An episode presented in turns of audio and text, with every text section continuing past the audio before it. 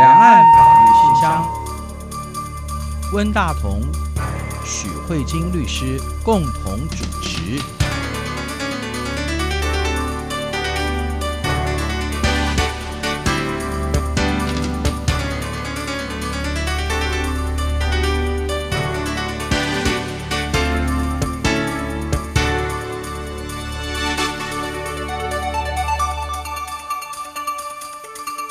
听众朋友好，这里是中央广播电台两岸法律信箱，我是温大同。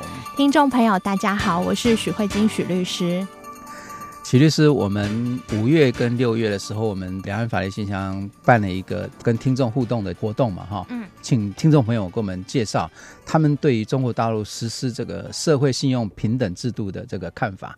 那呃，有很多听众提供了各式各样的看法。有些人觉得嗯很好，这个是代表了中国大陆就是社会风气不太好，所以他们也认为说建立一个社会信用平等制度，然后让那些老赖啊，或者说信用不好的人，嗯，他们得到一些教训，然后甚至受到一些限制，其实是很好的，可以保障好人，限制坏人，这是一个看法。可是呃，也有其他人的一些看法会认为说。因为他的这个信用平等可能里面还包含着对于政治言论的审查啊，所以也也有可能会造成那个对于异议分子的控制。我在这听众朋友们举出的另外一个，我觉得最最极端、最极端的例子，其实是说，在一个农村哈村子里面。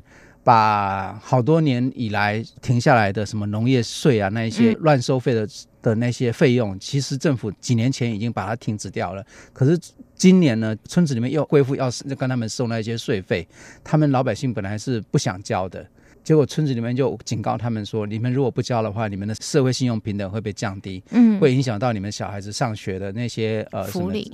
对，所以。那些家长最后只得交钱哈，嗯，所以我觉得说这个信用平等，它对于老百姓的那个控制到了你几乎无法反抗的地步。一方面是老百姓的那个隐私权的缺乏，另外更严重的，我觉得就是社会控制到令人无法呼吸的状态。因为它名字好像是叫做社会信用。平等，对，对我觉得信用平等，我们先不要看社会，嗯、就看信用平等。其实运用的范围还蛮广的，嗯，是，就是像比如说在台湾的话，你去保险，嗯，然后它也有一些筛选的机制，哦，对，然后在金融机构开户，对，他也会去评价你的信用平等等级，对，然后如果你买房子。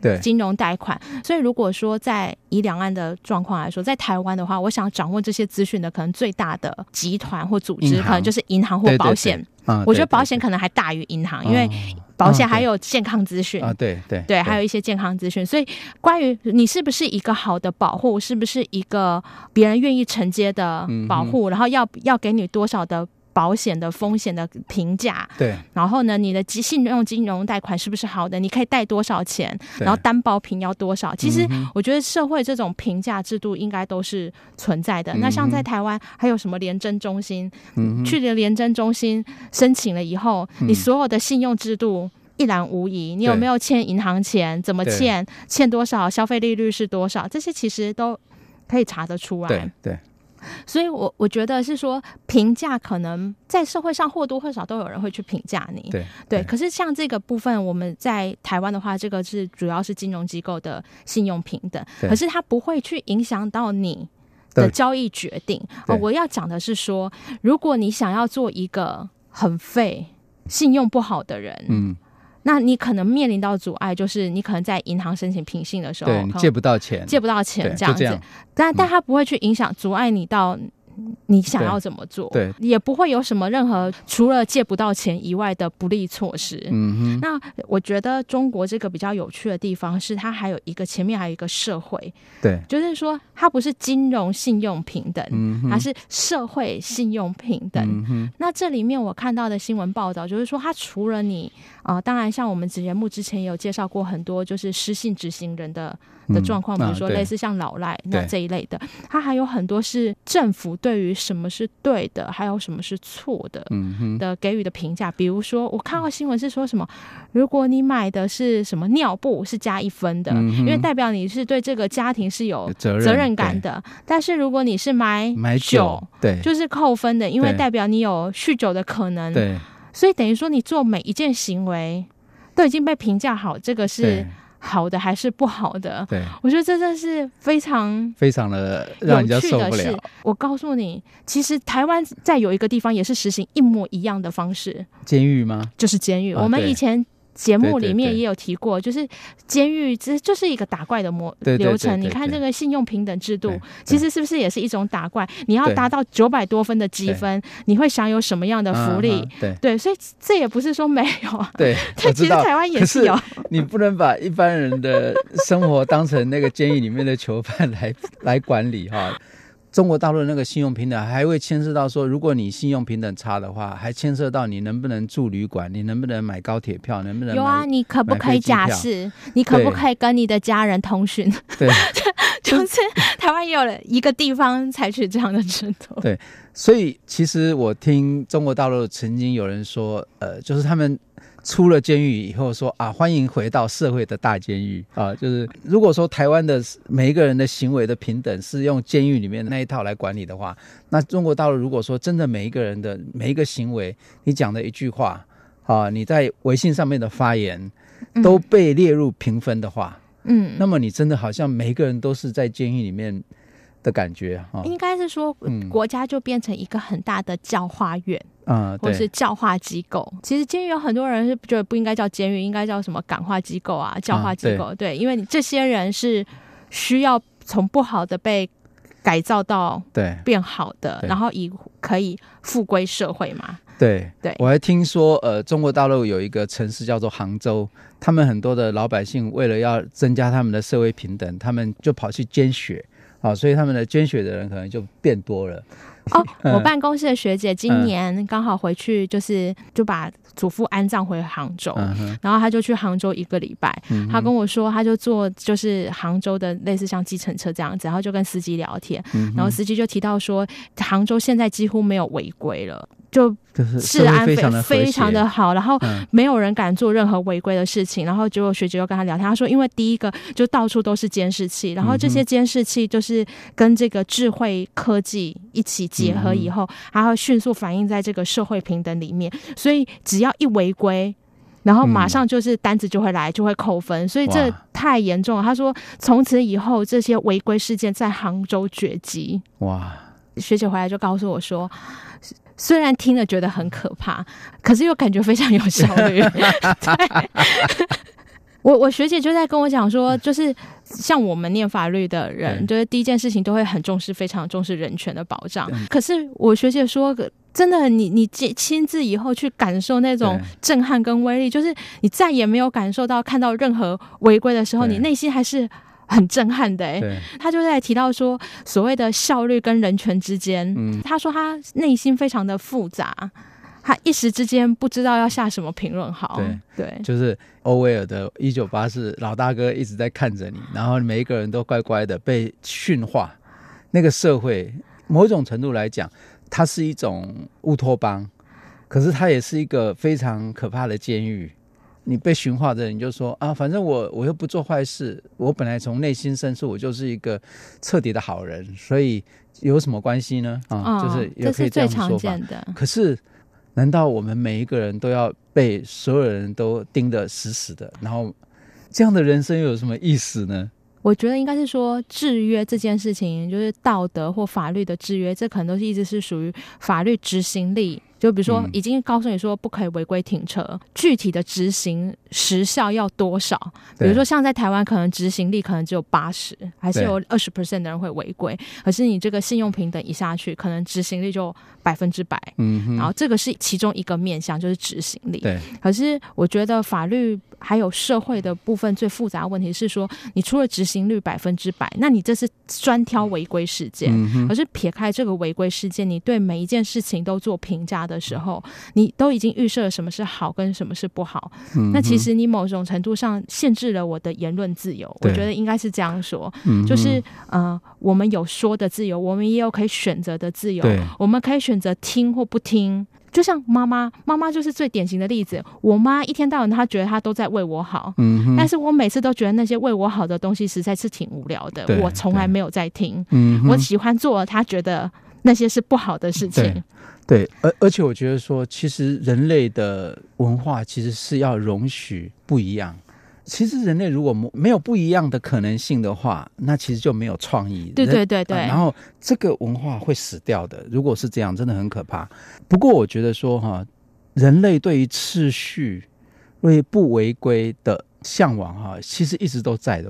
对于一个社会被严格的控制这件事情，对于很多人来说，有些人是喜欢的，尤其当这个东西，安全啊、对他有一种，对对对，他有他有极度的安全感。可是。关于这件事情，在哲学上，在政治哲学上有很多很多的讨论。因为安全，所以呢就会流于无趣。对，因为不安全就有多元性。对，然后所以这个社会就会比较有创造力跟丰沛力。可是我觉得不论如何，在台湾里面，你可以选择很安全，所以你在台湾的社会里面，你可以看到非常保守的言论。对。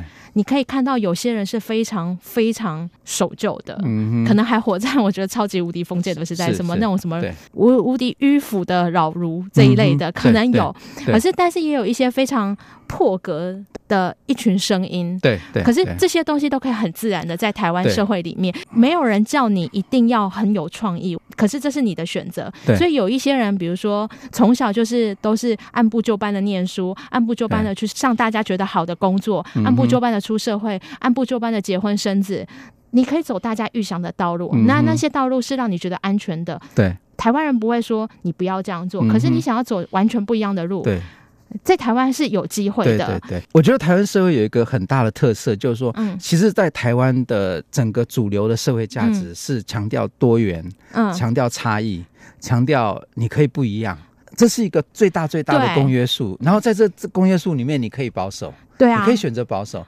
可是不是这个保守占最主流？对对对，对，要控制你所有的，就是。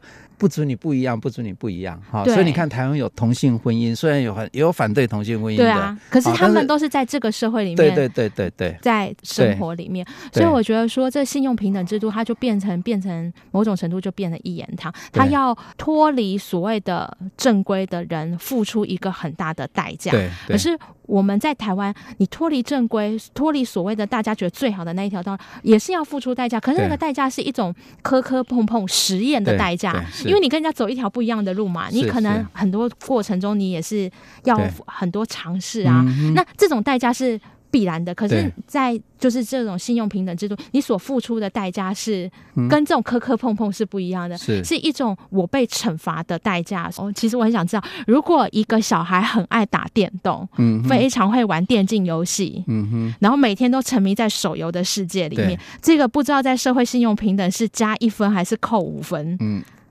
我觉得应该会被扣分吧。啊，那如果是扣分的话，那像现在的话，嗯、像台湾就常常有报那种什么电竞小朋友就是为国争光啊，然后拿到什么最好的电竞比赛，然后等等的，这个声音就没有了。那也许未来，因为现在电竞比赛据说好像很努力在申请，就是成为奥运的一个项目。嗯嗯、万一他以后是成为运动项目的时候，嗯哼，是是奥运选手的时候，哦，那这时候你每天都沉迷在电竞游戏的时候，这时候是。加一分还是扣五分呢？对对，所以有时候他就变得很难讲，对不对？对对对，一个行为的好跟坏，有时候它是有点，因为它是一个对啊，因为尤其在搭配这个科技发展的话，根本没有人知道明天会长会长什么样子。对、嗯。可是如果你今天直接说玩手游游戏就是扣五分、嗯，然后而且要求被扣五分那个孩子，因为他每天玩，所以一天到晚五分就早就不见了，不知道扣到几百分去了。对。所以那他可能会得到不利的后果，可能不能上好学校，可能不能搭火车。那他变成是他除了拿他自己生命中。的历程来去做交换，因为他还有被制裁一些不利的后果。我觉得这个才是对言论自由上，我自己个人认为是对言论跟思思想自由最大的侵害吧。我觉得，嗯嗯、对，我觉得台湾在整个华人文化圈里面，它的特色虽然台湾虽然小，可是台湾基本上就是一个创意比较丰沛的地方，这就是我们的优势。而之所以会有这个优势，其实正是在于说我们的社会控制是比较弱的，哈。那呃，关于这个社会平等制度大的那个社会氛围，我们差不多就谈到这边。下一段，我想请律师多从这个法律的思维来跟我们谈谈您对这个问题的看法。好啊，那我们休息以后再继续讨论。好。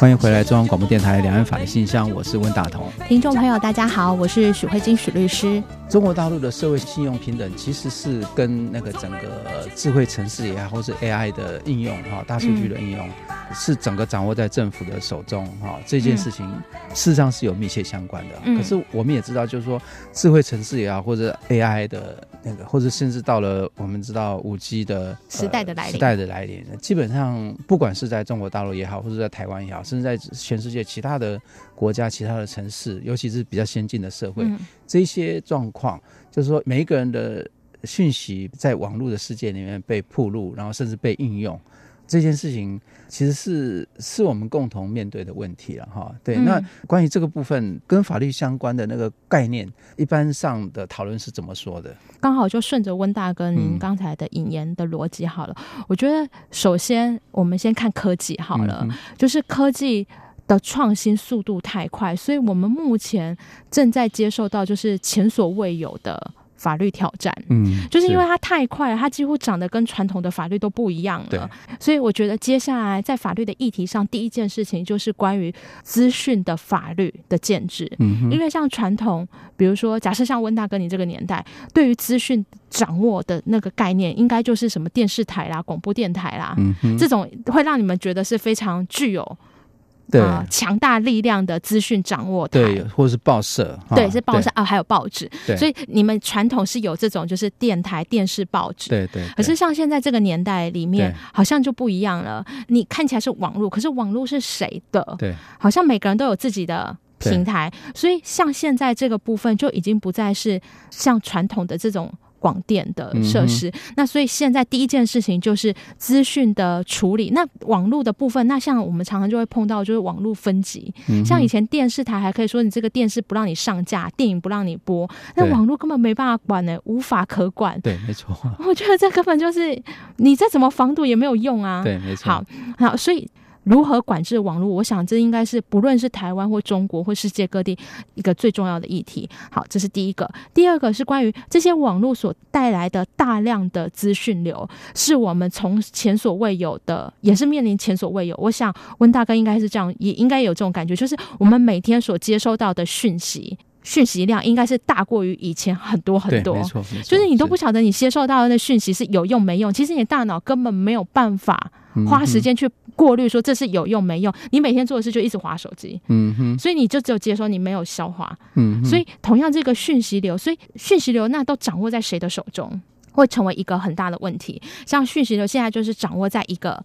资讯平台的控制人手中，比如说像 Google，、嗯、比如说像百度，嗯、那比如说像雅虎奇摩这一类的对这一类大的呃网络平台入口。所以以中国信用平等来说，刚才温大哥有提到说，中国这边是掌握了这样的一个资讯，运用在这个社会控制里面。可是就是撇开中国这样的一个共产或集权国家，其实对于所谓的资本主义的社会，它一样也是面临到我的资讯正在被某一群人给高度掌控。嗯而且这些人要怎么样运用我的资讯？嗯，其实我无法控制。对，而且我也没有能力去跳脱，不要使用网络资讯。嗯，嗯，我觉得我们现在所有的人都面临一样的问题。就算是我们在所谓的自由台湾，我们一样也是面临这样的问题。所以，法律的第二个议题就是关于这些资讯的掌握者。怎么运用，以及个人如何面对这样的一个环境，该怎么处理？那这个部分就会带到第三个议题，就是每一个人对自己隐私的概念的不一样的想法。为什么呢？因为这些资讯所掌握的大头，不论是 Google 或者是中国的共产党，嗯、他们都算是资讯的掌握者。因为你没有资讯，你不可能做信用平等，对，你不可能做什么大数据喜好投射。嗯哼。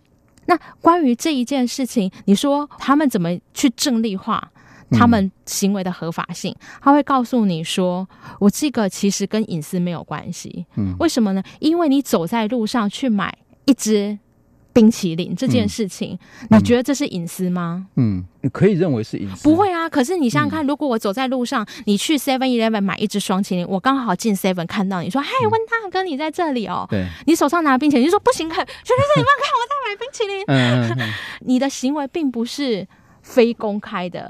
你去剪头发，嗯、大家都知道你在走在路上去剪头发。对，以前的所谓的隐私是说我在家里面门关起来。对，我想要就是脱光衣服在那边裸走，对，那那种以前的隐私是这样哦，就是你不想让别人看到，嗯、你走在路上还有什么不想让人家看到？你告诉我。嗯哼，可是如果你一天里面你究竟买了几支冰淇淋，你的全记录其实就是一种隐私了。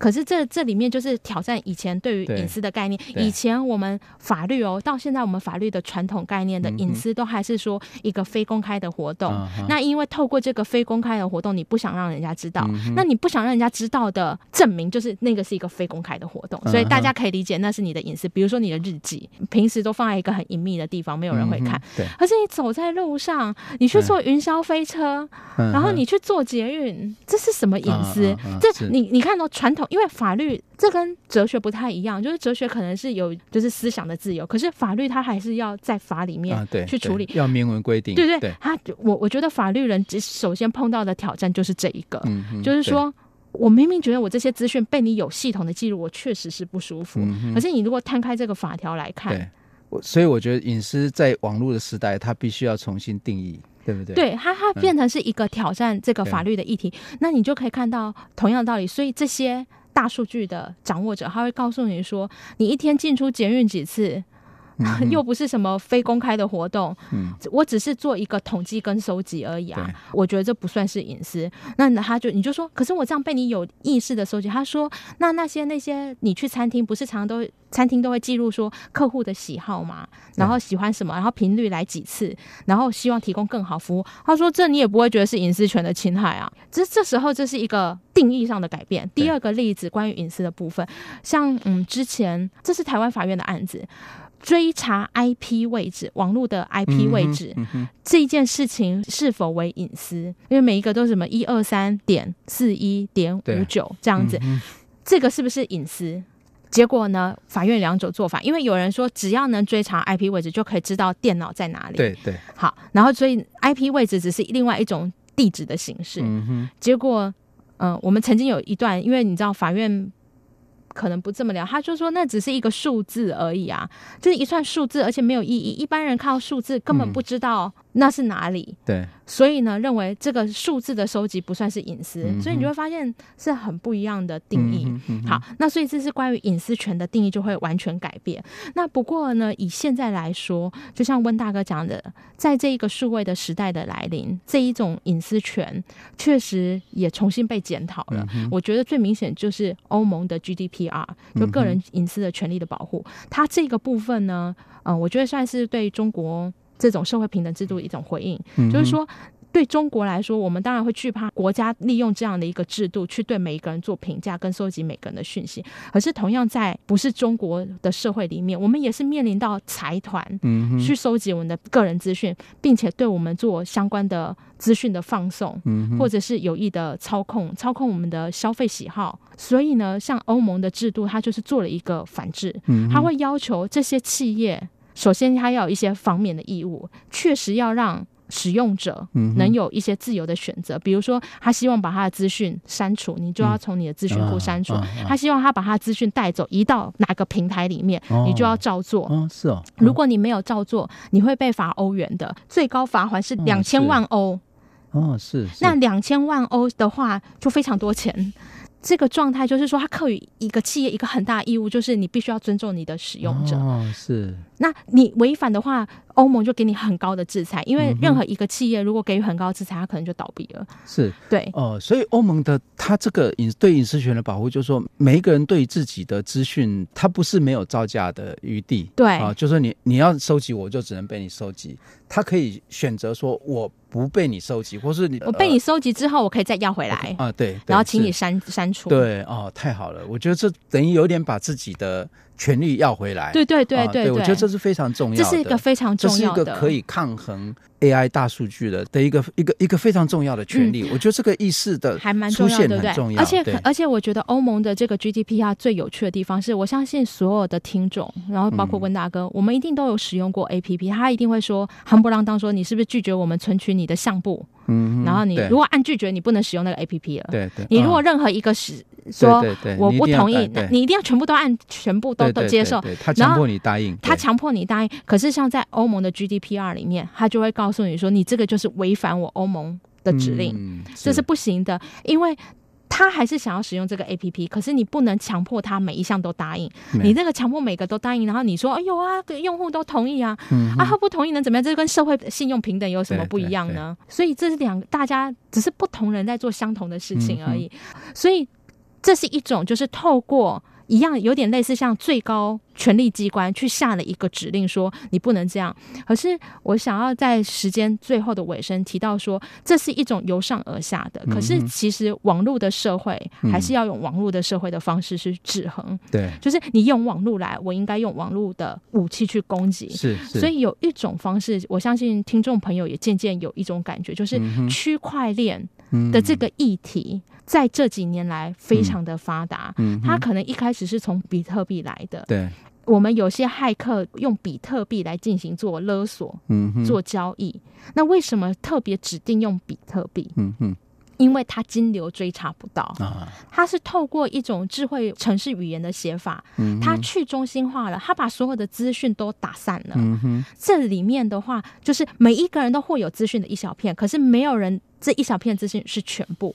所以大家透过一种这样的一个语言城市语言的处理，把资讯收集来，但是大家要经过加密的处理，这些文字就变得琐碎无意义。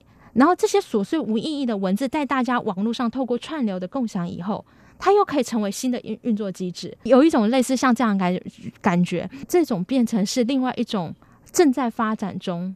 或许用这样的方式，有机会去对抗，就是把你记录全部记录下来的状况。那、嗯、比如说像现在真的很认真在发展这些类这一类的加密文字的状况，就是你个人信用、保险、金流等等的这些资讯，以后透过加密处理以后。